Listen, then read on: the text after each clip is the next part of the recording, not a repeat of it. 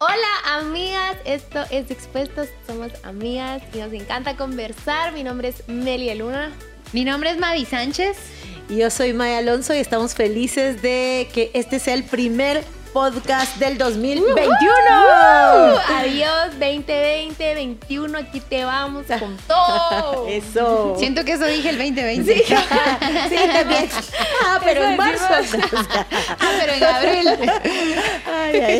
No, que en abril a finales de mes ya. ¡Qué Ay, pero qué alegre! Gracias por ver este podcast, por compartirlo.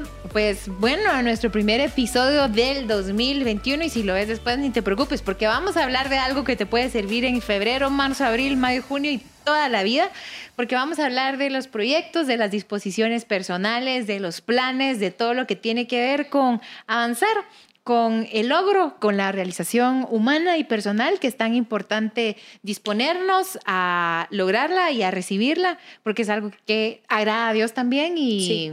y la pasamos bien aparte. Así es. Bueno, vámonos al principio, a Génesis. Ah. Sí, En de el veras. principio en creó el Dios. principio. Creó Dios los cielos y la Es, tierra. perdón, es que Maita se va a quitar esa mañana en, en 2021. ¿Cuál? ¿El qué? ¿Así es así? Hago aquí. Ah, buena pregunta. sé. ¿Qué quieren quitarse este año? Ah, yo no sé si quiero quitarme, quiero quiero adquirir disciplina y orden que no, me hombre, hace ¿qué falta. te querés quitar? No quiero quitarme, Es que eso no que me puedo quedar. son casacas. Se quita, se quita, Ah, o se sea, va. bueno, entonces quiero quitarme la indisciplina y el desorden. Muy bien, ¿tú? ¿Qué me quiero quitar este año? Me quiero quitar. Yo ya sé que No quiero sé, quitar. dale, sí, la o flacidez del cuerpo. Ok. Muy bien. Expuestas. O sea, no es tanta, pero la natural. Sí, claro, claro, no, está re bien. ¿Y O tú, sea, Mali? los músculos quiero- tienen este, O densidad. sea, lo que quiere ganar es masa muscular. Sí. Ajá. Este, me quiero quitar. Siento que ya logré quitarme las harinas, pero me cuesta mucho el azúcar. Entonces, Mm, tal vez, definitivamente no eliminarlo completamente mi vida, pero sí bajarle. Porque me estreñé. Eh, expuestas se llama el podcast. A ver, ¿alguien oyó? No, nadie oyó. Sí, no, oyó. no, no creo. Bueno, si no, sí lo ponemos. No, y en que- serio que Maya decía algo que es, es como que al cerebro no le gusta perder, Ujú. pero hay cosas que es necesario perder. Claro. Y independientemente que lo elaboremos de forma muy positiva para engañar al cerebro, muy, eh, ya sabes. Sí, o de la otra forma de verlo. Sí, saben que el año pasado, a principios del año, hice un book meeting del libro Hábitos Atómicos. Y tiene muchos descubrimientos de neurociencia este libro que es como escrito recientemente. Y habla de una de las cosas que tenemos que lograr superar es la satisfacción inmediata. Entonces él dice que es lo que más entorpece una formación de un hábito, más allá de que planes, calendario, lo, tu lucha real es la satisfacción inmediata. Y explica cómo el cerebro está acostumbrado ahora a la realización inmediata de cosas que no son naturales. Por ejemplo, díganme ustedes si los vegetales son salados o dulces. Los vegetales. Depende de cuál. Ujú. Bueno, a Ajá. ver, ¿cuál vegetal recuerdan que sea salado? Yo creo que ni hay muchísimos. Ninguno. No, Porque a todos dulces. les añadimos sal. Sí. De hecho, todos los vegetales tienen carbohidratos, pero hemos sido educados a agregarle. ¿Será? Sí. Tenemos, ten- es que Un tenemos broco- esa... Un whisky no te sabe. Un whisky es es más dulce. dulce que salado. Va la cebolla. Igual, La pero, cebolla o sea, no pensá- es. O sea, la verdad es que la sal añadida confunde al cerebro entre lo dulce del vegetal y la sal, y esto provoca la confusión cerebral de. "Mm, ¿Esto qué es? Ajá. Quiero más. Y estos se llaman super experiencias. Una super experiencia que es el maquillaje. Entonces estoy acostumbrada a verme en la mañana, mis cejas pelonas, mis pestañitas gachas, mi colorcito blancote, y de pronto tengo el maquillaje, llevo a mi cerebro a qué? Hecho pedazo. No, en serio, perdón. A una super experiencia. Explica que va cada vez peor, cada vez peor. El azúcar es una super experiencia. Algunas recetas y comida, por eso ferísima. Comidas que tienen agregado el glutamato monosódico que le añade como más sabor y pone a nuestras papilas gustativas bien locas. Explica, Como por ejemplo, chips. sí, la pornografía, por ejemplo, es una Claro. super experiencia y empieza a explicar. Nuestro cerebro está tan distorsionado de la vida natural que hemos olvidado cómo es y lo que tenés que luchar más es al, a satisfacerte todo inmediatamente. inmediato. Entonces Ajá. tengo que aprender a decirme no. Por eso no tiene nada de malo las negativas de eh, no, o sea, no me tengo que complacer en todo siempre. Es como uno de los grandes seteos para poder avanzar y lograr más. Se los dejo por si les sirve o leanse el libro entero de hábitos atómicos. Sí, y saben una cosa que tiene mucho que ver con el Evangelio. Sí, El Evangelio tiene que ver con el negarse a uno mismo. Y el negarse a uno mismo tiene que ver con todos. Hay, hay un libro de Alejandro de Barbieri. Él es un logoterapeuta uruguayo. Y él dice, estamos acostumbrados a administrar muchas cosas, pero las ganas y los deseos también se administran. Yo puedo ponerme frente a mis ganas, frente a mis deseos, frente a mis impulsos, porque soy ser humano, no animalito instintivo que tiene que obedecer sus ganas y sus deseos. Puedo, como ser humano, ponerme frente a mis ganas, frente a mis deseos, frente a mis malos hábitos, frente a mis habitualidades y decirme no. Y creo que es excelente para el crecimiento, para la madurez, para el carácter. Eh, yo me pregunto a veces dentro de nuestro evangelio, ¿en dónde vivimos el niégate a ti mismo?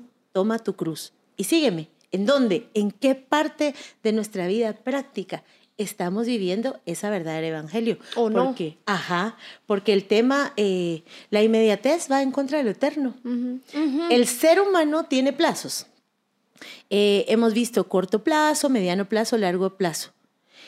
Pero Dios tiene plazos eternos. O sea, también para la eternidad necesitamos aprender a vivir. Sí.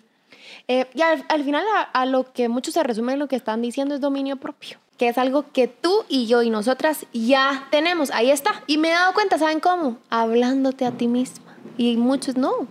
No, o levántate, levántate, tú puedes, tú puedes, vamos, anda al gimnasio, aunque no tengas ganas. Y saben que para la comida algo que me ha ayudado mucho, y lo tengo que poner más en práctica este año, es que le dije, adiós, yo, Dios, yo te pido, y te lo dije, te pido que esté más consciente de las cosas que me meto a mi boca. No quiero estar solo, "Ay, ya saben, quiero estar consciente, como, ¿será que esto me va a dar energía? Claro que no le te voy a decir que para todo me cuestiono, pero sí para las cosas que me cuestan, es ahí, ahí hablarme y te va a servir este brownie con el helado. No, ¿verdad? O sea, hoy no es tu cumpleaños. Entonces, em, sirve mucho, eh, sirve mucho hablarte y saber de que Dios ya puso eso en ti. Dios ya puso dominio propio en nosotros y podemos, sí se puede. ¿Saben que creo yo que es importante vernos, observarnos, decirnos ciertas verdades y ponernos un corte? Eh, de pronto y en, este, en esta época del año es el ahora sí, no, ahora sí, ahora sí. Pero mira todo lo que, todas las veces y todos los años que has dicho este ahora sí. Entonces sé bien claro y decir, ok, siempre lo he dicho, pero esto es lo que siempre pasa. Y ponete firme ahí. Es decir, no podés, tenés que ser eh, determinada y no podés sanar dándote poquitos de lo que te hace daño. Tenemos que ser como hacer ese corte y tratar de sostenernos ahí. Sí. Hay una palabra y es, es de la Biblia y se utiliza también en muchos procesos terapéuticos y de otros acompañamientos. Es la palabra sobriedad. La Biblia dice, sed sobrios y velad. Y la sobriedad tiene que ver con mesura, con medida, con tener límite, con nada que me vuelve, que, que me hace, ajá, que me hace inconsciente, que me hace perder los estribos. Uno de los antónimos de los contrarios de la palabra sobriedad es como estar ebrio. Es estar en una mente alborotadora. Es estar sin control de mí mismo. Y esa es una palabra que te conté. He estado trabajando desde hace unos meses, del, los últimos meses del 2020. Sobriedad y pedirle a Dios. Porque de hecho la Biblia dice, sed sobrios y velad, porque vuestro adversario, el diablo, está ahí viendo a quién devorar. Yo creo que necesitamos introducir estos valores bíblicos a nuestra vida. Sobriedad. Y sobriedad quiere decir también abstinencia de todo eso que ya sabemos Sí. que nos hace daño. La abstinencia requiere voluntad, esfuerzo, disposición y agarrarte a Dios para lo que sabes que no podés. Decirle, ayúdame con esto, yo estoy dispuesta. Y empezar a decir no. El no es muy importante en nuestro crecimiento. Sí. El, el no de Dios y tu no, tus propios límites.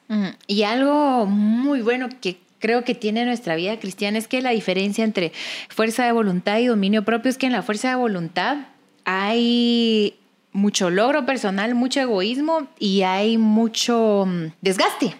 Mientras que en el dominio propio hay un fluir con el Espíritu Santo que nos regala la conciencia. O sea, digamos lo que Maya está mm. diciendo es la sobriedad y la embriaguez. Uno te mantiene. ¿Qué pasa cuando estás embriagado? Estás inconsciente, no puedes hablar, no, puedes, no puedes hablar español. Cuando estás sobrio, estás consciente. y digamos que la, eh, Cantares dice, está embriagado de amor. Es decir, tiene tanto amor que actúa puro como yo en esta temporada. Entonces, sí, y lo superior a eso está la conciencia, que es la manera espiritual de, llevarlo y es em, lo que la Biblia nos pide es mucho de Dios.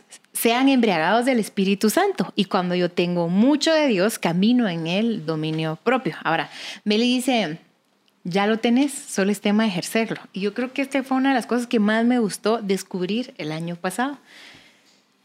¿Cómo puedo ejercer algo que ya tengo, pero que no sé cómo? No sé si me... O sea, como que espiritualmente es un recurso, es una herramienta que el Espíritu Santo pone en nosotros, pero ¿cómo yo echo mano de ella? ¿Cómo hago uso de ella? Y es rendir mi voluntad. O sea, es básicamente eso. Es que la fuerza de voluntad es insostenible. Ajá. En cambio, el dominio propio no porque lo alimenta Dios. Ajá. ¿Cuántas pueden decir, es cierto, la fuerza de voluntad es insostenible? Claro, lo hemos visto. claro. claro. Así, es un testimonio. Entonces, eh, poder rendirte a Dios te lleva a ese dominio propio en donde no es que tengas ausencia de trabajo o ausencia de disposición, sí, pero no va a ser solo en tus fuerzas.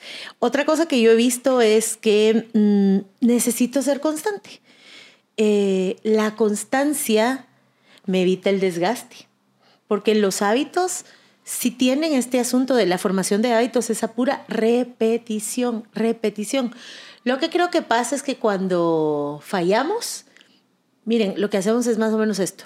Yo voy en mi carro, se me poncha una llanta y me bajo y pincho las otras cuatro. O sea, fallo en mi intento. O sea, eso es lo que hacemos cuando... Me abandono. Me abandono. Miren, pues, fallo en mi intento de, no, yo dije que lo iba a hacer bien, que, que la comida, que la universidad, que, que me iba a relacionar más intencionalmente con mi familia.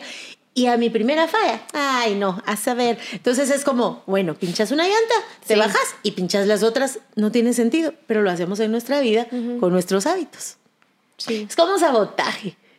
Ya no le voy a hablar al fulanito, entonces un mensaje, ah, ya le hablé, mejor le hablo bien. Pues, para hablarle así, mejor le digo con todo. ¿Qué creen que? pues, sí.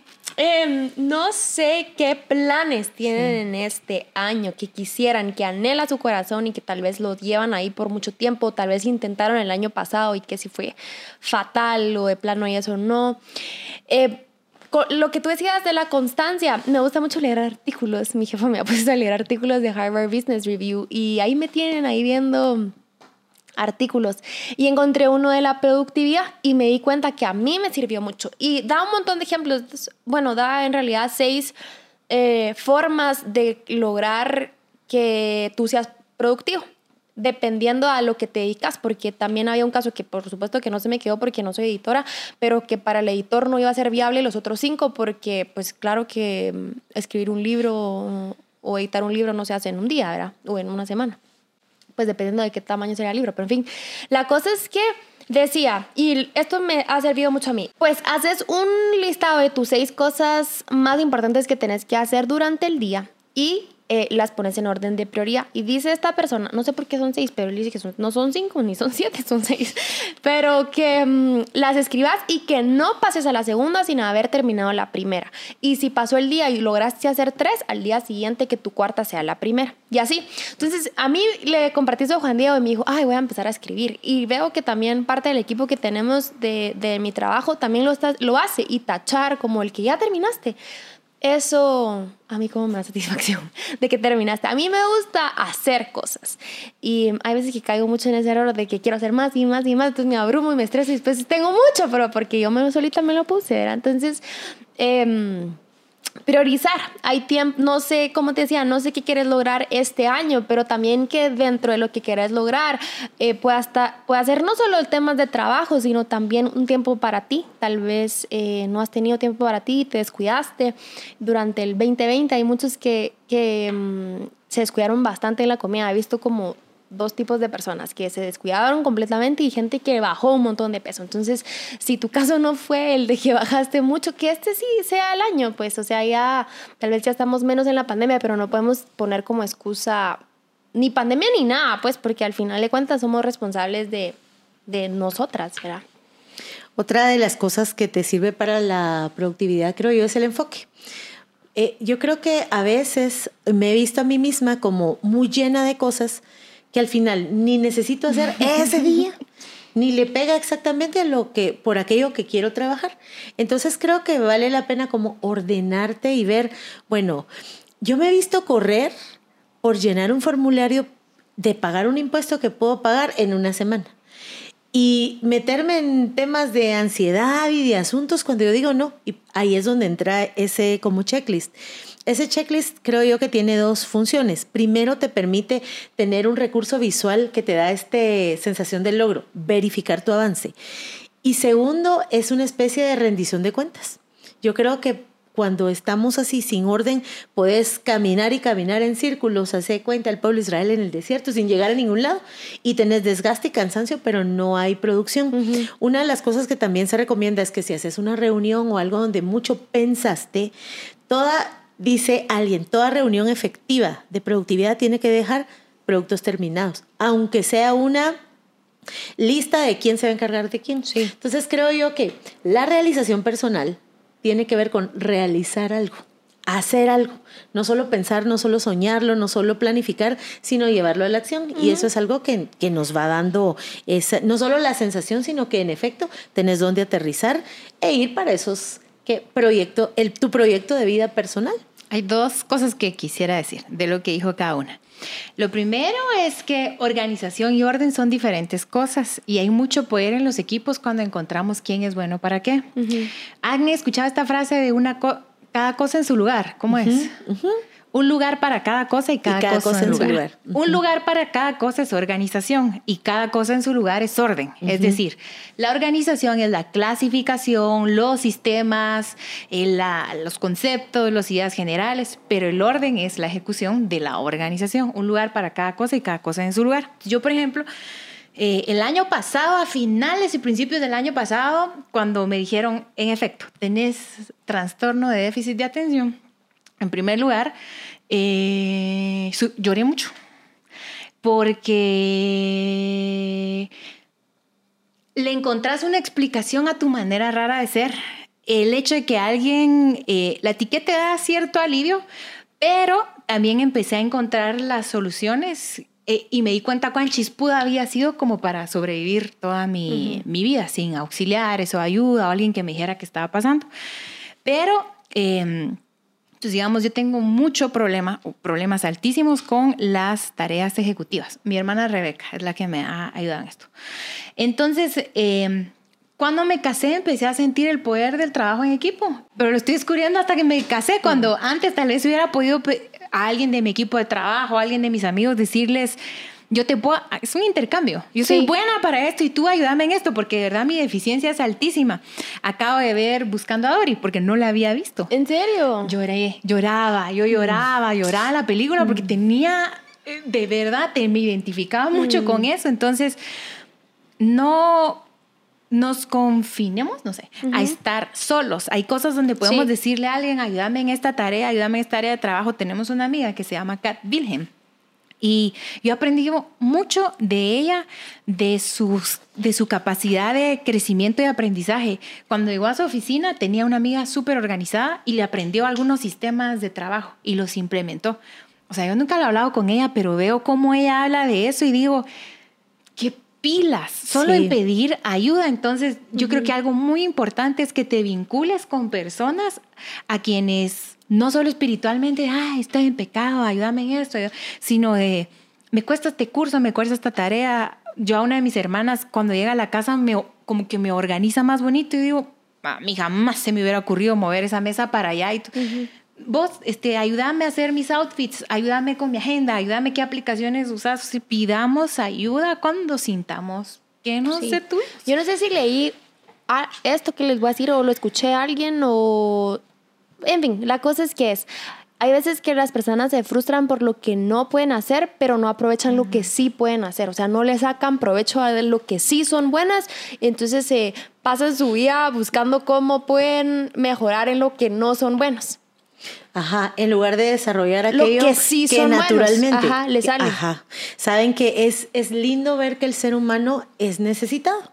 O sea, cuando vamos otra vez al Edén, vas a necesitar ayuda voy a ser alguien, ¿verdad? Que sea tu ayuda idónea. Solo el ser humano nace necesitado. Solo el bebito necesita de su madre para alimentarse, para esto y para el otro. Y yo creo que eso nos permite ser relacionales y formar comunidades. Y creo que eso es lo que tiene que ver. Ahora, yo quisiera terminar este podcast diciéndote que es bien peligroso que no tengas un proyecto de vida, que es como ir a la deriva. Eh, que también se camina mucho en irresponsabilidad porque no le respondes a Dios de todos los talentos, de todas las posibilidades, de todas las oportunidades que te da. Y lo que he visto desde la terapia es que la mujer, el ser humano, claro, pero hablando de nosotras expuestas, la mujer que no tiene un proyecto de vida necesita anclarse anclarse de otras personas, de otros proyectos. Si el proyecto aquel se le va, llámese noviazgo, matrimonio, amigos, comunidad, o sea, si aquí ya no, entonces yo siento que me ahogo. ¿Por qué? Porque tengo mucho que pedir, pero poco que ofrecer. Necesitas aterrizar y decir, bueno, este es mi proyecto de vida, este es mi sueño, llevarlo delante de Dios. Miren eso como, las metas son como nortes, como brújulas, te van, te van llevando, te van llevando y lo que he visto es eso sin proyecto de vida es dependo, dependo de ti, eh, no tomo decisiones. Eh, o no, siento realización. Eso. Frustración. Para mí esto es como un, esto es bien importante. La realización tiene que ver con realizar. Eso. Sabes que Juan Diego acaba de darle un consejo que como le aprendo a mi esposo, pero le dijo, tener, tener alguien a quien rendirle cuentas, porque si no se logra tu plan de vida, si no se logra tu ideal, que te vas a levantar a tal hora, que vas a hacer esto y que lo otro, ¿quién, si no se lo haces saber a alguien, no... Al día siguiente te puede, lo puedes no hacer y pasó. Y entonces así te mantienes y te mantienes y te mantienes que no que no das algún resultado, pero si le decís a alguien, y también lo leí en esto de los artículos que les digo, pónganle fecha y pónganlo público. O sea, que más personas se enteren de que en esta fecha querés sacar esto, que tenés hasta este tiempo, que es este deadline para entregar esto otro y hacerlo. Entonces, el hecho de que se lo pongas a la vista de alguien más está como que ya no solo así como, ay, solo lo borro, pero y, y ya otro día o ya ni pongo, ¿verdad? Sí. Son cosas que te pueden ayudar. Y la Biblia dice, por eso confiésense sus pecados. Y la confesión de pecados no solo se trata de ah, ando tremenduki, en serio, supera eso, es confiésense sus errores, cuéntense sus debilidades, expónganse, expuestas. Expuestas. Entonces, creo que estamos aterrizando a a un buen consejo que muy poco recibimos a inicio de año.